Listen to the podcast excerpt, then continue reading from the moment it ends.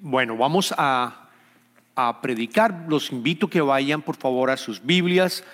Ah, vamos a estar leyendo del, del en el libro de Éxodo, capítulo 33, versículo 12 al 21. Moisés le dijo al Señor, tú insistes en que yo debo guiar a este pueblo, pero no me has dicho quién enviarás conmigo. También me has dicho que soy tu amigo y que cuento con tu favor. Pues si realmente es así, dime qué quieres que haga. Así sabré que en verdad cuento con tu favor. Ten presente que los israelitas son tu pueblo. Yo mismo iré contigo y te daré descanso, respondió el Señor. O vas con nosotros, replicó Moisés, o mejor no nos hagas salir de aquí. Si no vienes con nosotros, ¿cómo vamos a saber tu pueblo y yo que contamos con tu favor? ¿En qué seríamos diferentes de los demás pueblos de la tierra? Está bien, haré lo que tú, haré lo que me pides, le dijo Señor, el Señor a Moisés, pues cuentas con mi favor y te considero mi amigo. Déjame verte en todo tu esplendor, insistió Moisés. Y el Señor le respondió, Voy a darte pruebas de mi bondad y te daré conocer mi nombre y verás que tengo clemencia de quien quiero, quiero tenerla y soy compasivo con quien quiero serlo. Pero debo aclararte que no podrás ver mi rostro porque nadie puede verme y seguir con vida. Esta es palabra de Dios para el pueblo de Dios. Oremos. Señor, gracias por tu palabra, gracias por tus enseñanzas, Señor. Te pedimos que continúes con nosotros y que este mensaje, Señor, llegue a los corazones de los que lo están oyendo. Ayúdanos, Señor, a entenderlo y transformarnos para que seamos cada vez más como tu Hijo Jesucristo. Oramos esto eh, en, nombre del Padre, del Hijo y del Espíritu Santo. Amén. Amén. Bueno, ustedes saben que el sistema solar, el sistema solar está compuesto con varios planetas y con varias lunas de los planetas y adicionalmente con cometas. Y todos, es interesante que, que, todos estos cuerpos celestes giran alrededor del Sol, siempre en la misma órbita. Les traigo una foto que precisamente trata de, de, enviar el mensaje de cómo el sistema solar está constantemente girando, mirando al Sol, constantemente en la misma órbita. Y, los planetas tienen diferentes tamaños, que es increíble. Si nosotros vemos el planeta que más tamaño tiene, es Júpiter. ¿Saben cuántas tierras pueden caber en Júpiter? 1300 tierras, planetas tierras en el planeta de Júpiter. Es así de grande, con todos sus anillos. El más pequeño es Mercurio, un poquito más grande que la Luna. Pero lo interesante es que todos, independiente del tamaño, están girando de nuevo, dada la fuerza gravitacional del Sol, están girando alrededor del Sol. Imagínense qué pasaría si un planeta, el más grande, Júpiter, decidiera decir, ya no, ya no voy a girar alrededor del Sol. Yo soy suficientemente grande, yo probablemente quiero girar alrededor mío, o probablemente quiero girar alrededor de otro planeta o otro cuerpo celeste. Imagínense lo que ocurriría. Habría un desastre, desastre cósmico. ¿Por qué? Porque esos planetas se van a salir de su órbita y se van a estrellar los unos a otros. O quizás van a estar perdidos en el espacio por la eternidad. Esta analogía, que alguna vez la escuché de un pastor americano, Tim Keller, que ha escrito varios libros, me quedó a mí desde un principio, de hace bastante tiempo, porque rara, narra precisamente lo que nosotros como cristianos deberíamos ser. Constantemente girando alrededor de Dios. Constantemente recibiendo su luz. Constantemente fijando la mirada en Dios y en su Hijo Jesucristo. Porque el momento que tú lo pierdas, te vas a perder. Te aseguro que te vas a estrellar. Te aseguro que vas a morir o quizás vas a estar perdido en el espacio, morir espiritualmente. Y eso es precisamente lo que también le, pasa, le pasó al pueblo de Israel después de haber salido de la esclavitud. Ellos estuvieron, estuvieron 400 años en esclavitud, los israelitas. Moisés, gracias a Dios, los saca de la esclavitud, recuerden, los lleva por el desierto, les da codornices, les da el maná, les da agua, y todavía seguían ellos de cierta manera tratando de adorar otros dioses. No reconocían el poder de Dios que los había sacado. Habían perdido, si se quiere mirar, el, mirar a Dios, el reconocerlo y estar constantemente con Él. Así que Moisés se da cuenta, este pueblo necesita un avivamiento. Este pueblo necesita volver a centrar su mirada en Dios, en Jehová que lo sacó. Que lo sacó. Y es lo que vamos a aprender en el día de hoy, aprender de Moisés. Porque los versos que nosotros leímos en el día de hoy, hace un momento, ya el pueblo de Israel había salido, ya el pueblo de Israel había recibido de nuevo los codornices, había recibido el alimento y habían pasado tres meses y llegaron al monte Sinaí. Y Dios llama a Moisés para que suba al monte Sinaí para recibir las leyes, incluidas los diez mandamientos, las tablas de los diez mandamientos. O sea, lo invitó para que subiera y él, Moisés, sube está con él, recibe las leyes. Y en ese momento, como duró 40 días y 40 noches, el pueblo de Israel empezó a alejarse y decir, alejarse en el sentido ya no creer más, se está demorando demasiado Moisés, decían Aarón, algo le pasó a Moisés, se quedó allá arriba, construyenos un becerro de oro, ustedes probablemente se acuerdan de la historia, y Aarón le pide a, todos, a todas las personas que, que tomen sus joyas, sus aretes, lo que tengan, y construyó un becerro de oro y se lo entregó al pueblo. Tuvo presión y, y, respondió entregándole el becerro de oro al pueblo de Israel. Y Dios le dice, baja, baja rápido porque ya este pueblo se ha ido. Este pueblo está adorando otros dioses. Moisés baja, rápidamente les cuento que se, por supuesto se pone molesto, rompe las tablas de los diez mandamientos, mata a tres mil israelitas que se habían alejado del Señor. Y vuelve nuevamente a subir, a pedir misericordia por el pueblo de Israel. Y ese es el diálogo que vamos a, mirar en este momento porque es parte de lo que nosotros deberíamos entender como parte del avivamiento. Deberíamos, Moisés quería que Dios fuese el centro de la vida de ellos y del pueblo de Israel, como el ejemplo del sistema solar que les acabo de, mencionar. Así que él, sube, él sube y unos versículos anteriores, Moisés sube el pueblo, ah, perdón, a, estar en la presencia del Señor en el monte y el Señor le dijo a Moisés, anda, vete a este lugar junto con el pueblo que sacaste de Egipto y dirígete a la tierra que bajo juramento prometía a Abraham, Isaac y Jacob que les daría a sus descendientes. Enviaría un ángel delante de ti. Y desalojaré, desalojaré a cananeos, amorreos, hititas, fereceos, heveos y jebuseos. Ve la tierra donde abundan la leche y la miel. Yo no los acompañaré, porque ustedes son un pueblo terco y podría yo destruirlos en el camino. Un mensaje bien fuerte que hace Dios, el Señor, a Moisés. No te voy a acompañar voy a mandar un ángel. Voy a enviarte un ángel. ¿Qué hace Moisés? Moisés regresa, regresa a, del monte y decide, y decide armar una tienda, una tienda de campaña, una de las tantas que había allí, una tienda de campaña. Se retira del pueblo de Israel, de todo el campamento, porque sabían que ellos habían pecado y que muchos seguían de nuevo girando con otros dioses, quizá los mismos dioses egipcios.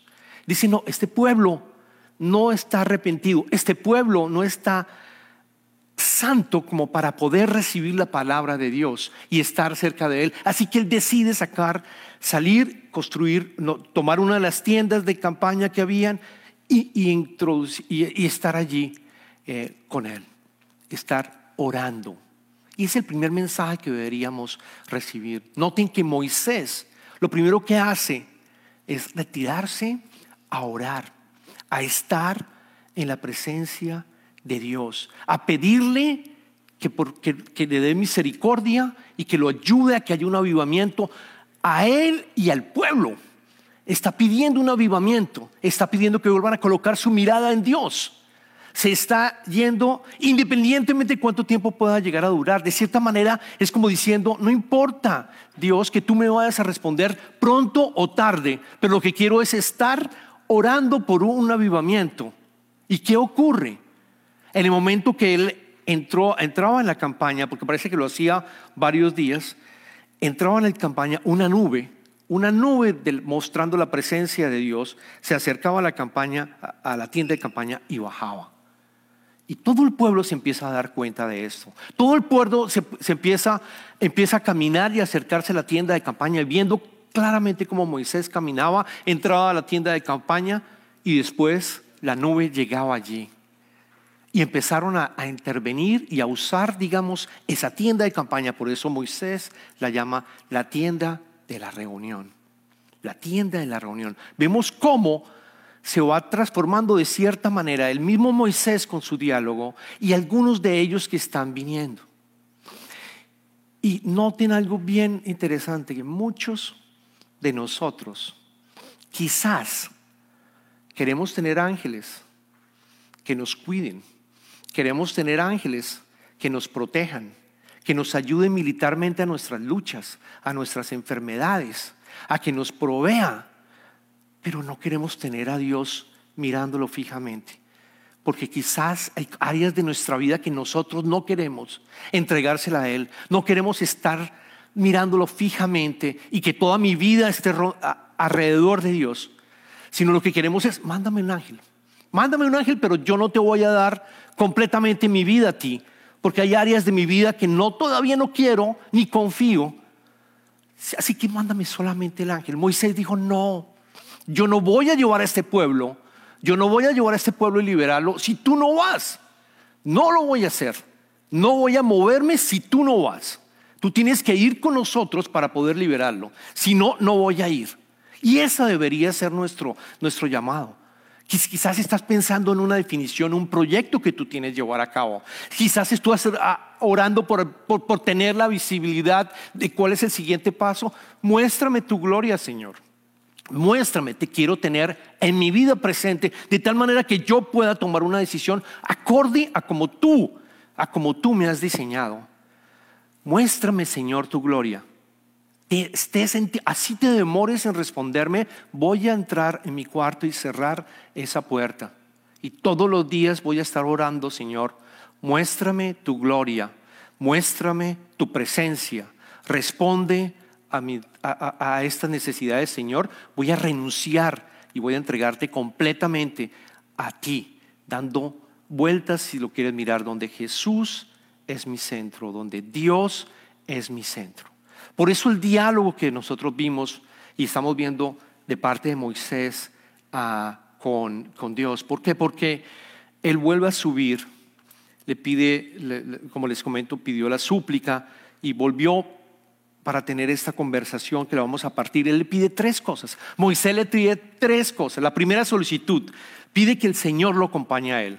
De nuevo lo que había mencionado, no voy a ir solo, no quiero ir solo, yo te necesito.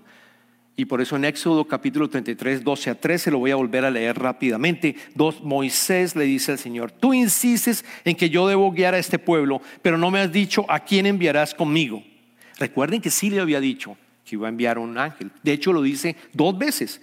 Pero le dice, no, no, no me has dicho a quién enviarás conmigo. También me has dicho que soy tu amigo. Eso es verdad, le había dicho anteriormente. Y que cuento con tu favor. Pues si realmente es así, dime qué quieres que haga. Así sabré que en verdad cuento con tu favor. Ten presente que los israelitas son tu pueblo. Y el Señor responde, yo mismo iré contigo y te daré descanso, respondió el Señor. Luego él acepta, Dios acepta. Primera victoria por parte de Moisés. Dios acepta a ir con él y le dará descanso. También cuando él le dice, Moisés le dice, dime qué quieres que yo haga, es también algo que nosotros deberíamos hacer. Señor, yo quiero, yo quiero ganarme tu favor en el sentido de que yo quiero estar cerca de ti y conocerte. Dime qué quieres que haga en esta circunstancia, en el momento que yo estoy viviendo. ¿Qué quieres que yo haga, Señor? muéstrame tu gloria y muéstrame el siguiente paso que tú quieres que yo haga. El Señor aceptó y le dijo, voy a ir contigo. Y a ti, si tú tienes también la disciplina de entrar en esa tienda de la reunión y pedirle su gloria y pedirle que lo te Él cumple sus promesas. Vas a escucharlo, Vas a escucharlo. Un tenue mensaje, quizás no, no abierto en voz, pero quizás un mensaje, una idea, quizás una ilustración y va a responderte y te va a decir que va a estar contigo. La segunda petición que él hace rápidamente es pide que acompañe al pueblo. Moisés no solamente le pidió a él, sino también le pidió al pueblo, le pidió a Dios, al pueblo que lo acompañara. Cuando habla en, el versículo 15 al 17, o vas con todos nosotros, le dice Moisés, o mejor no nos hagas salir de acá. En otras palabras, o vas tú, o mejor que todos muramos. Pero él quería un avivamiento para él y para el pueblo. Nuestras oraciones a veces son también solo para nosotros, ¿o no? Porque queremos que Él nos responda a nuestras necesidades, pero no nos damos cuenta que somos parte como un sistema solar donde hay más planetas. El sol también alumbra a todos estos y Dios también alumbra y da luz al resto. Nosotros somos cristianos cuando la gloria de Dios llega a mi vida y como el tema del año que estamos haciendo, yo logro también dar, gloria al resto, al resto, porque saben, porque yo de esa manera puedo saber, esta persona realmente está con el Señor, esta persona ama y siente misericordia cuando yo estoy en problemas, esta persona me quiere ayudar también.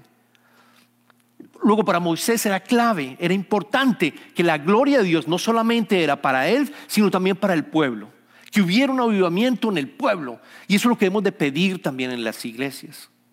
Porque de nuevo el mundo te está diciendo, no giras alrededor de, Dios o, de, alguien que tú consideres que es un líder, no, gira alrededor tuyo.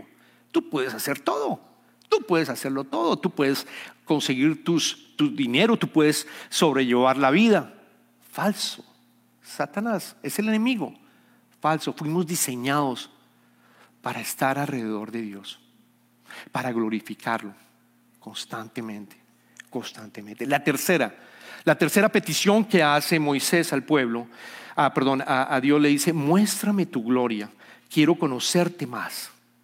Bello, precioso. Cuando él dice, cuando él dice en el versículo 5 al 7, dice, eh, el Señor perdón, aquí cuando dice, déjame ver todo tu esplendor, en el verso 18 al 20, insistió Moisés y el Señor le respondió, voy a darte pruebas de mi bondad y te daré a conocer mi nombre y verás que tengo clemencia de quien quiere tenerla y soy compasivo con quien quiero serlo. Pero debo aclararte que no podrás ver mi rostro porque nadie puede verme y seguir con vida. Lo último que pide Moisés es que le muestre la gloria de Dios. La palabra gloria en hebreo significa peso, significa sustancia. Y Dios le responde, te voy a mostrar, no te puedo mostrar mi rostro. ¿Por qué? Porque el rostro significa comunicación. En el Antiguo Testamento, en el Antiguo Testamento no había forma de nosotros poder, de ellos poder ver face to face o cara a cara con Dios. Porque no se equipara la santidad de Dios con la, con la de nosotros. Pero las cosas cambian en el Nuevo Testamento. Sin embargo, Moisés entendió, yo necesito la gloria de Dios, la necesito constantemente, quiero un Dios que sea personal y tener una relación con Él. Muéstrame tu gloria, muéstrame tu gloria. Y Dios le responde, no lo puedo hacer, pero vas a ver, vas a ver mi, espalda. Hay una roca que pareciera que tuviera como una especie de, de, de esquina donde tú vas a poder colocarte allí. Y cuando yo pase, eh, voy a, colocar mi mano. Obviamente Dios no tiene una mano, pero de cierta manera como, como decirle, cubrirlo de tal manera que Moisés no pueda ver. Y la va a quitar cuando Dios haya pasado, así que Moisés pueda ver la espalda. Y eso ocurrió. Eso ocurrió cuando vemos en el siguiente, en el siguiente capítulo, Moisés vuelve a subir otra vez al, monte eh, de Sinaí y el Señor descendió en la nube y se puso junto a Moisés. Luego le dio a conocer su nombre.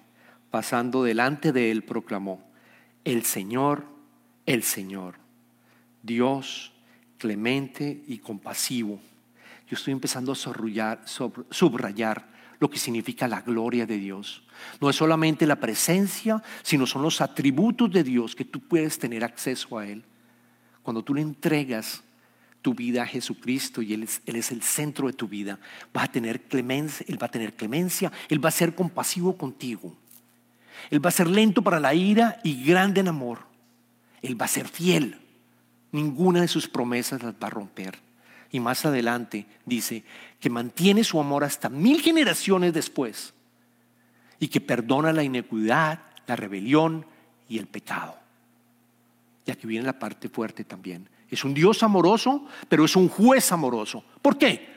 Porque aquel que no perdona sus no pide perdón sus pecados, no va a dejar sin castigo al culpable. Y quizás muchos de nosotros hemos sufrido algo y no ha habido justicia, déjame decirle que hay buenas noticias, porque nuestro Dios es un Dios justo, amoroso, y saben que Él va a castigar la maldad de los padres en los hijos y en los nietos hasta la tercera y la cuarta generación.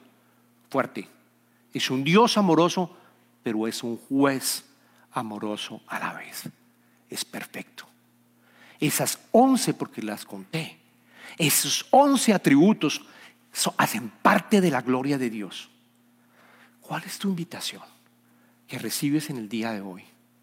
Volver otra vez en este año 2024 a centrar tu mirada en Dios y en Jesús, a no apartarte de Él, a entregarle absolutamente todas las cosas, rendirte, renunciar a tratar de pelear algo que no, tiene sentido pelear y entregárselo a Él de tal manera que toda tu vida va a girar alrededor de Él alrededor de Él y vas a ver su gloria.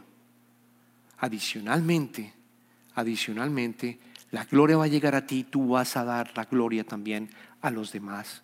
Y van a poder decir, alguien va a poder decir, esa persona es diferente.